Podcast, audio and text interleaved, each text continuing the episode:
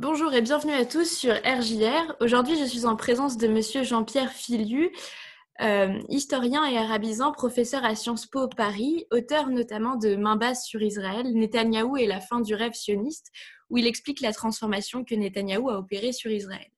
Cela fait 484 jours qu'Israël était dans une position de blocage politique, puisque ni le parti du Likoud, la droite de Netanyahou, ni le nouveau parti centriste bleu-blanc de Benny Gantz n'avaient réussi à obtenir une majorité à la Knesset, le Parlement israélien. Depuis le 19 avril, les deux partis se sont mis d'accord pour constituer un gouvernement d'urgence avec une rotation des premiers ministres entre Netanyahou et Benny Gantz. Cette, situation permet donc à Netanyahou de se maintenir un peu plus longtemps à la place de premier ministre. La crise en Israël est donc une crise politique, sanitaire, mais aussi sécuritaire. Monsieur Jean-Pierre Filiu, bonjour. Bonjour. Dans un de vos articles sur votre blog Ainsi Proche-Orient, vous parlez de Benjamin Netanyahu comme d'un possible gagnant de la crise du coronavirus qui a fait presque 200 morts dans le pays. Pourquoi peut-il être considéré comme un gagnant et cette victoire sera-t-elle de longue durée? Alors d'abord, gagnant, c'était avec euh, des guillemets, évidemment. Hein. La crise sanitaire est, terrible et on ne peut pas euh, imaginer euh, qu'il en tire parti cyniquement. Néanmoins, il est évident que le climat très particulier dans lequel Israël a été plongé par le coronavirus dans un pays qui est habitué à des mobilisations de type militaire, encourager le ralliement autour d'un Premier ministre qui était pourtant très contesté, qui n'avait pas obtenu de majorité parlementaire claire au cours des troisièmes élections en moins d'un an. Et donc, il a totalement joué sur ce réflexe d'union nationale. Il a effectivement très bien géré la crise, il faut le reconnaître.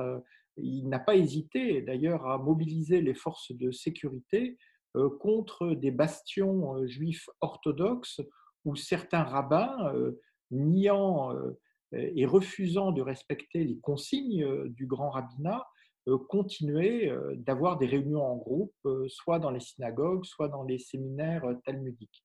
Donc il a fait preuve effectivement d'une grande fermeté, d'une grande force. Et puis, on le voit bien hein, dans le monde entier, la crise favorise les pouvoirs en place, surtout quand ceux-ci euh, répercutent euh, un message d'ordre, un message rassurant.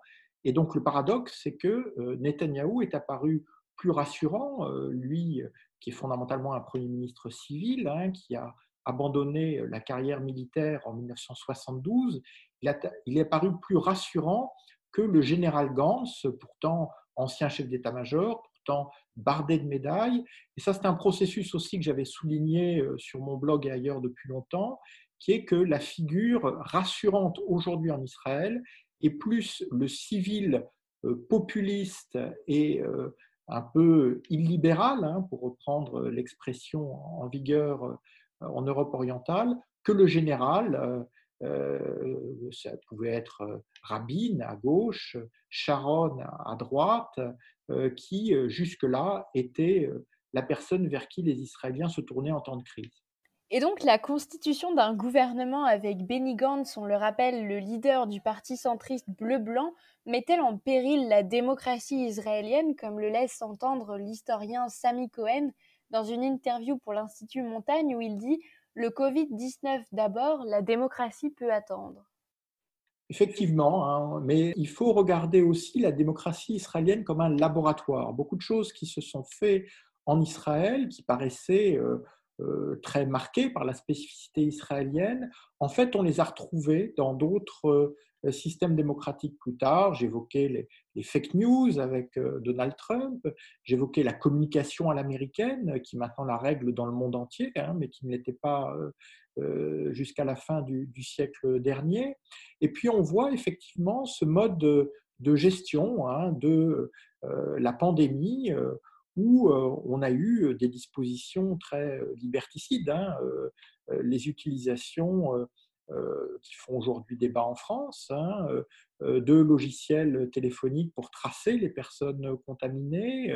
Elles ont été immédiatement mises en œuvre et on a eu effectivement une volonté de contourner la Knesset, donc le Parlement israélien, qui ne pouvaient pas se réunir normalement du fait du coronavirus et qui, du fait de cette absence de réunion, n'a pas pu passer la loi qui était envisagée, qui aurait interdit à Netanyahou, qui est sous le coup de trois procédures d'inculpation hein, pour fraude, abus de confiance et, corruption, de diriger un nouveau gouvernement.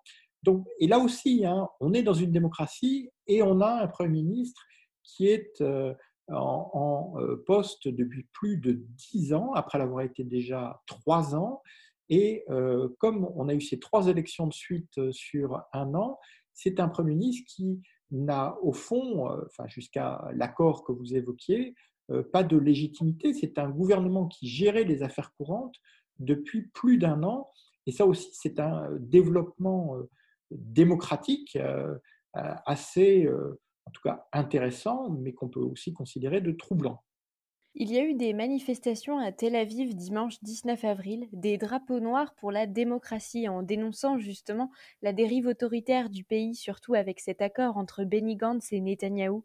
Est-ce que vous pensez que cette manifestation qui a rassemblé près de 2000 personnes reflète un sentiment partagé par une large partie de la population ou qu'elle reflète au contraire une, certaine vision de la politique partagée par une, seule classe euh, de la population? En Israël comme ailleurs, en temps de coronavirus, il est très difficile de mesurer l'état exact de l'opinion publique et des tendances politiques. Hein. Mais je parlais d'Israël pionnier, là aussi, hein, la manifestation sous distanciation sociale, c'est quelque chose de tout à fait pionnier. C'est arrivé à Tel Aviv, c'était donc dimanche soir, c'est sur la place Yitzhak Rabin, hein, l'ancienne place des rois d'Israël, la place où euh, euh, le Premier ministre travailliste avait été assassiné en 1995, donc c'est très chargé de symboles, donc avec une distanciation euh, respectée de, de, deux mètres entre chaque manifestant, ça pourrait donner des, idées euh, dans d'autres pays, dans d'autres démocraties.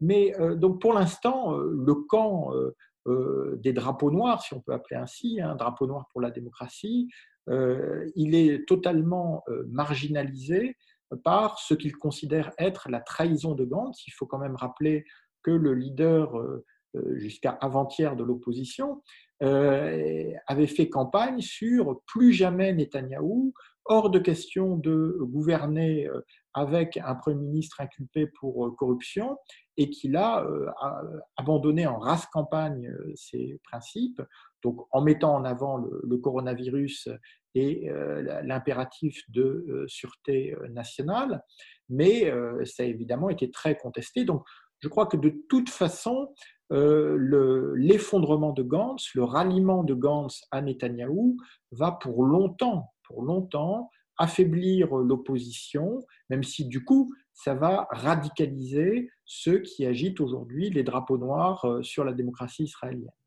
Pour aborder un tout autre sujet de cette crise sanitaire, on a vu depuis quelques jours des images de coopération entre médecins israéliens et palestiniens, entre juifs et arabes. Des images qu'on n'avait pas revues depuis le plan, fameux plan Trump au début de l'année. Le journal israélien Haaretz affirme également que les discussions entre le leader palestinien Mahmoud Abbas et le premier ministre israélien Benjamin Netanyahou, cessées depuis la constitution du plan Trump, auraient repris. Cette crise pourrait-elle apaiser les tensions ou au contraire les exacerber entre Israéliens et Palestiniens? Ben, la réponse, elle est, euh, elle est complexe, elle est contradictoire. Hein.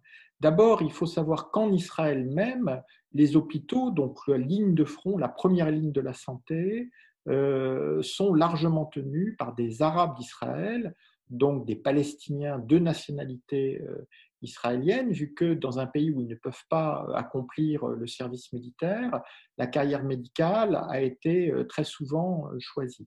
Donc là, c'est une success story de la société israélienne, mais ce sont aussi des Palestiniens, alors je rappelle, hein, deux nationalités israéliennes, qui permettent à la société israélienne dans son ensemble de faire face à, la pandémie.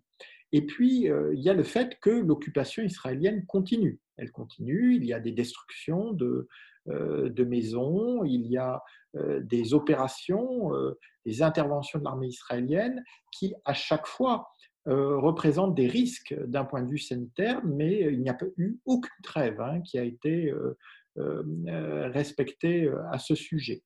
Donc, eh bien, ce serait formidable si effectivement une coopération pouvait être rétablie à cette occasion, mais pour l'instant, on ne le voit pas. On a aussi discuté d'un éventuel accord d'échange de prisonniers entre le Hamas, qui contrôle la bande de Gaza, et Israël, ce qui permettrait de soulager le siège de la bande de Gaza, qui est effectif et qui est coordonné avec l'Égypte, hein, j'insiste, depuis 2007, et donc qui permettrait à la bande de Gaza 2 millions de personnes, une des plus fortes densités du monde et un système de santé euh, très euh, défaillant, de euh, faire face au, risque de pandémie. Mais pour l'instant, hein, on est quand même à un stade avancé hein, de la crise sanitaire. On n'a pas vu ces gestes de bonne volonté se traduire dans la réalité. Et le Hamas, justement, euh, le mouvement euh, islamiste palestinien, disait que s'il y avait des victimes dans la bande de Gaza ou à Jérusalem-Est, Israël serait tenu pour responsable. Est-ce que vous pensez que euh, cette crise du coronavirus pourrait relancer des tensions, exacerber des tensions et peut-être relancer une guerre ou un conflit entre Israël et le Hamas?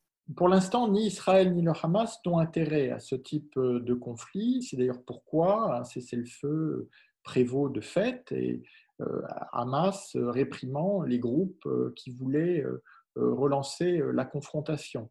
Mais le problème, il est le même que dans toutes les situations, il n'y a pas de dialogue direct entre les parties.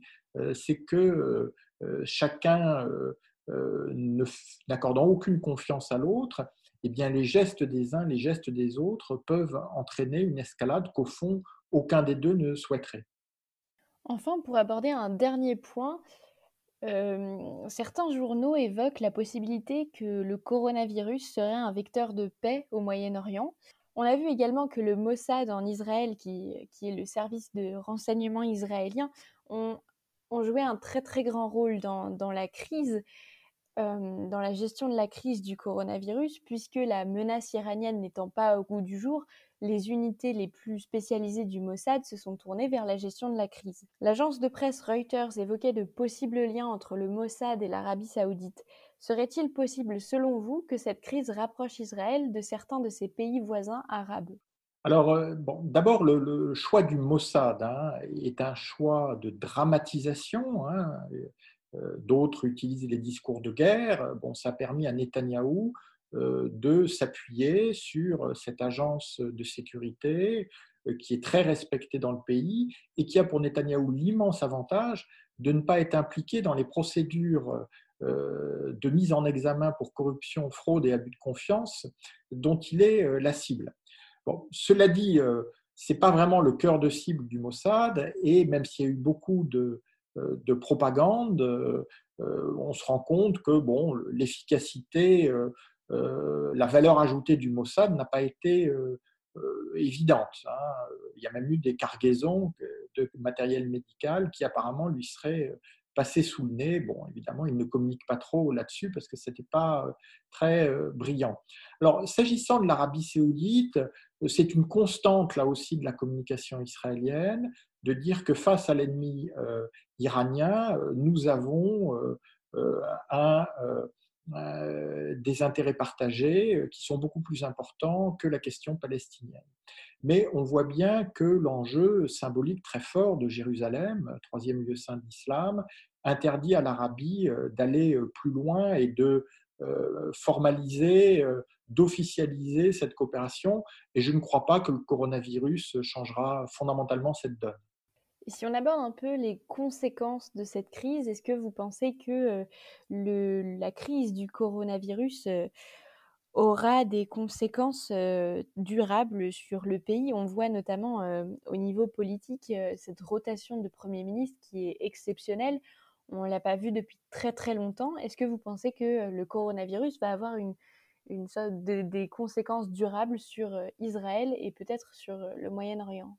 Alors, bon, les, historiens sont très bons pour prédire le passé, hein, donc je n'avancerai pas trop, mais il est certain que Netanyahou, en évitant une quatrième élection en un peu plus d'un an, eh bien, a joué la formule qui pour lui était la plus favorable, celle de l'Union nationale, mais où il contrôle en fait l'essentiel des pouvoirs. Hein. Sa Gantz va la prendre à ses dépens très vite, hein, que Netanyahou n'est pas un partageux. Hein.